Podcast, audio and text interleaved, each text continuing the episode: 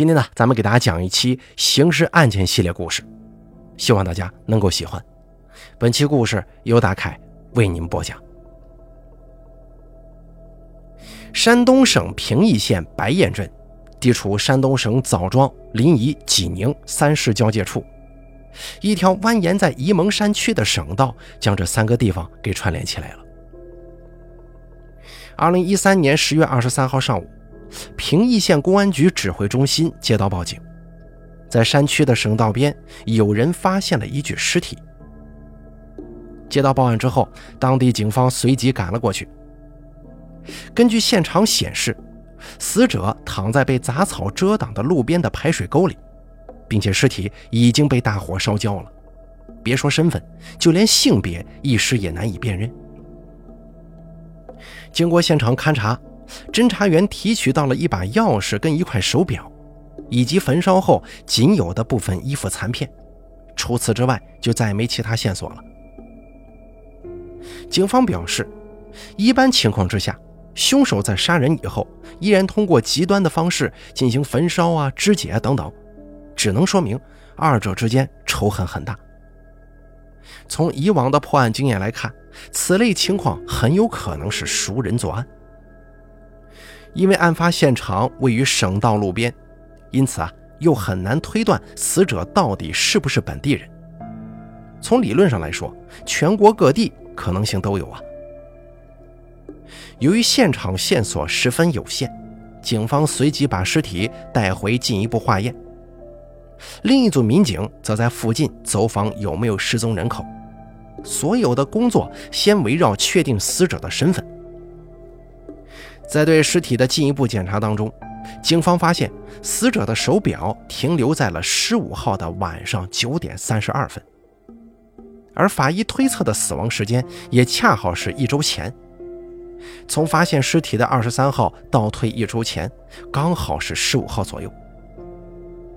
警方由此推测，手表停止的时间应该是他遇难的时间。经检查，死者是男性。死因是喉咙被勒导致的窒息性死亡。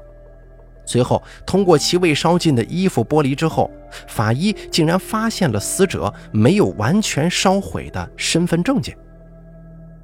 虽然信息有所缺失，但警方根据仅有的字迹，还是比对中了江西上饶的一个男人周元龙。事已至此，案件算是有了重大进展了。平邑警方立即赶赴过去，见到了周元龙的妻子。根据其妻子讲述，周元龙是十月十五号的早上从家里出发的，他声称要到江苏无锡打工。出门的时候开着自己家中的一辆面包车，当天失去了联络。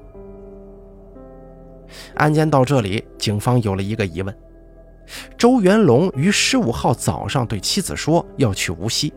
为何当天却死在了千里之外的山东呢？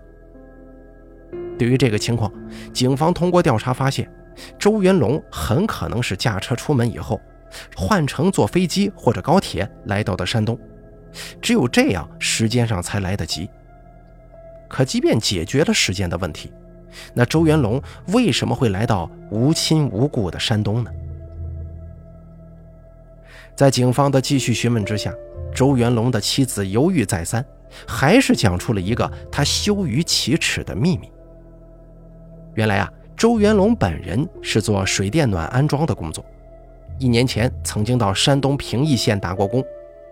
在打工期间，他结识了当地一位名叫张媛媛的女人，两个人之间有暧昧不清的关系。为此，她跟丈夫周元龙发生了不少矛盾。这次丈夫突然外出打工，她心中就怀疑丈夫不是去了无锡，而是再一次去了山东。事情进展到这儿，随着线索的增多，案件也就慢慢的明朗起来了。警方分析，这很有可能是一起情杀。在这种情况之下，警方随即赶到了张媛媛的村里，但没成想，等待警方的却是一个令人意外的情况。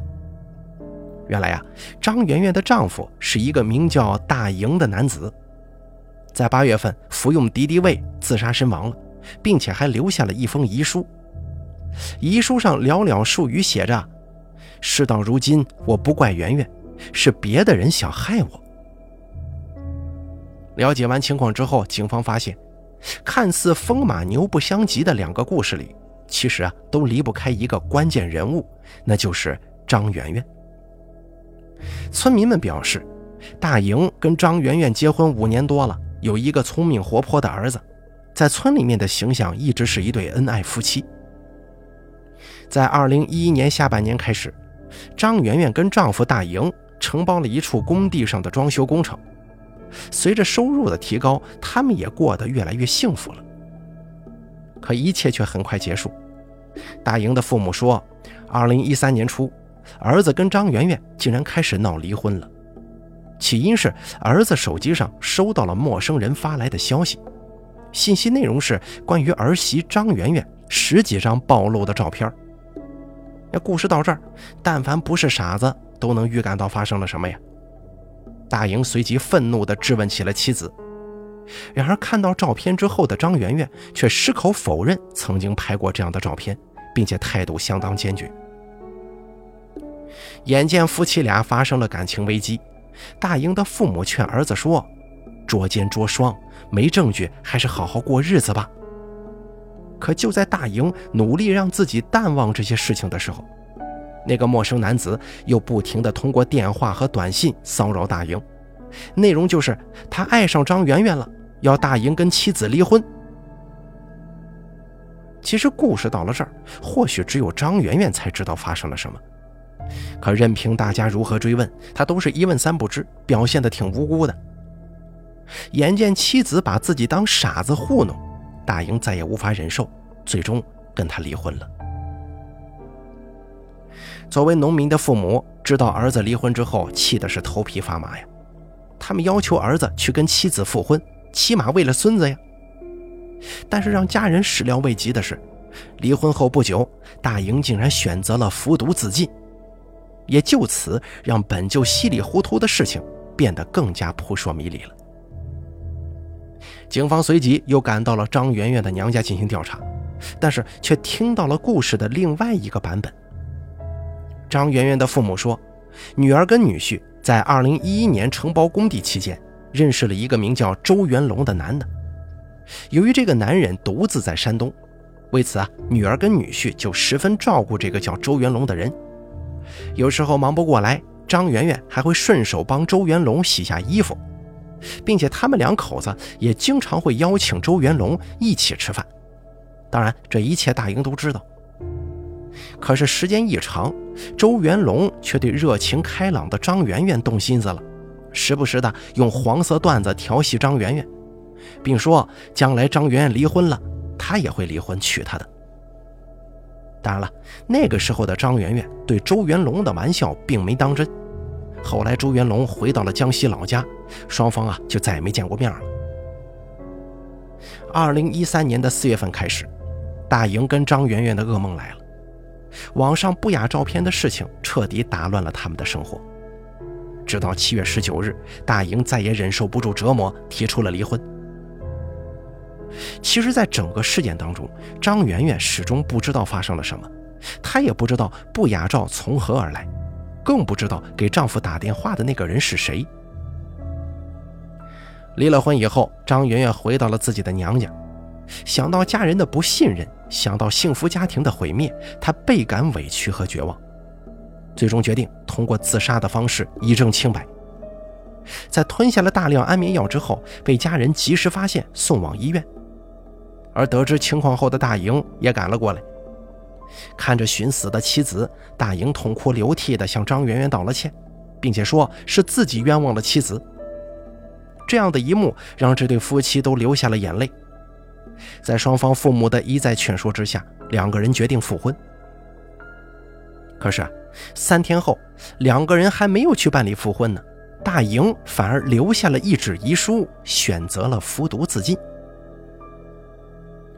大英去世之后，张媛媛面对一连串自己也无法解释的遭遇，终日以泪洗面。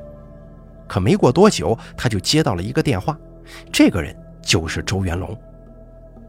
电话中，周元龙再次表示了对张媛媛的爱慕之情。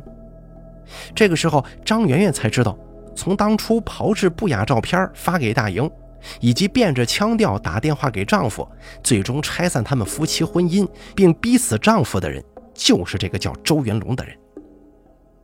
直到这个时候，张媛媛才明白，这一切都是周元龙在背后搞鬼。如梦初醒的她，第一时间就要去报案。可这个时候，周元龙又打来了恐吓电话。周元龙威胁张媛媛说：“如果敢报案，就杀死他的家人和孩子。”面对这种情况，张媛媛对周元龙更是恨之入骨啊！她也却无能为力了。就在他处境艰难的时候，另外一个男人出现了。这个男人啊，就是大营的朋友徐国伟。而且警方也得知。徐国伟本来开货车跑工地为生，但周元龙死后，他也离奇失踪了。考虑到张媛媛即使有杀人的想法，也没有能力，于是警方开始火速追捕徐国伟，当然还有张媛媛。十月二十六号，平邑警方通过线索奔赴青岛，将张媛媛跟徐国伟同时抓获，两个人随即讲述了杀害周元龙的犯罪事实。原来徐国伟跟大营是好朋友，虽然他内心里啊也喜欢这个叫张媛媛的女人，但是在大营生前，他一直没什么非分之想。这一切直到他目睹了大营家庭的巨变之后，才开始对张媛媛嘘寒问暖。而此时的徐国伟是有家庭的，但夫妻感情一直不好。张媛媛刚刚经历了婚姻巨变和丧夫之痛，也需要倾诉对象。于是，这种情况之下，随着两个人的联系频繁，最终产生了感情。在两个人的交往当中，徐国伟发现张媛媛总是会接到一个神秘电话，每当接完电话之后，就会开始闷闷不乐。最后，他才知道是周元龙打来的恐吓电话。为了凸显自己的担当和气概，本就见不得人的感情里，徐国伟提出要帮张媛媛收拾一下周元龙。二零一零年十月一号是张媛媛跟大营的结婚纪念日。当天，张媛媛跟徐国伟来到了坟前祭拜大营。在坟前，张媛媛表示她一定要杀了周元龙给丈夫报仇。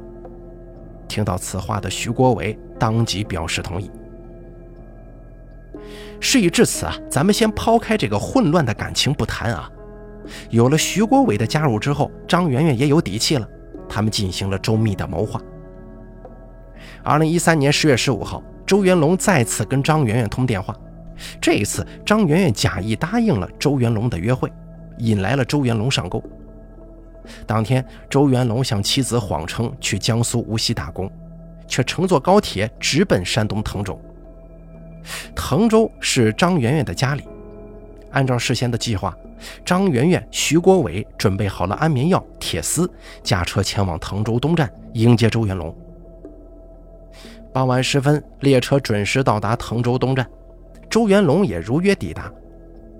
接到了周元龙之后，张媛媛驾车向滕州方向驶去，随手把装有安眠药的水递给了周元龙，但是周元龙却没喝，因为周元龙以为啊，他来是占张媛媛的便宜的，没成想张媛媛竟然带着另一个男人过来接他。此时的张媛媛心都提到嗓子眼了。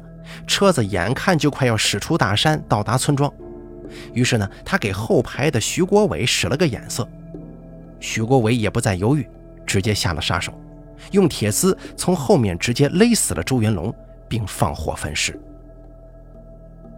张媛媛说：“当火烧起来的时候，她感觉对周元龙的恨也烧没了。”最终，张媛媛跟徐国伟因故意杀人罪被山东省临沂市中级人民法院一审判处死刑，缓期执行。张媛媛说：“她对不起大营，也对不起徐国伟。而徐国伟或许一开始只是想安慰一下朋友的遗孀，但没成想越走越近，稀里糊涂的又杀了人。而整个案件当中啊，最奇葩的莫过于这个叫周元龙的人了。”从短暂的相处后，就对张媛媛念念不忘，把张媛媛的热情当成了勾引，幻想在自己的世界里，期望有一天能够得到张媛媛，并开始通过 PS 的方式制作虚假的照片，不断骚扰、不断威胁，破坏大莹跟张媛媛的感情，最终成功的让他们夫妻二人离婚，也成功逼死了本来就木讷不善言辞的大莹。而大莹呢，算是一个彻底的悲剧，即使怀疑妻子如何，当初有一百种方式可以验证真伪，可他却选择了莫名其妙的自杀，这个。真的很让人难以理解。好了，咱们本期刑事案件呢，就给大家做到这儿了。非常感谢大家的收听，下期节目不见不散。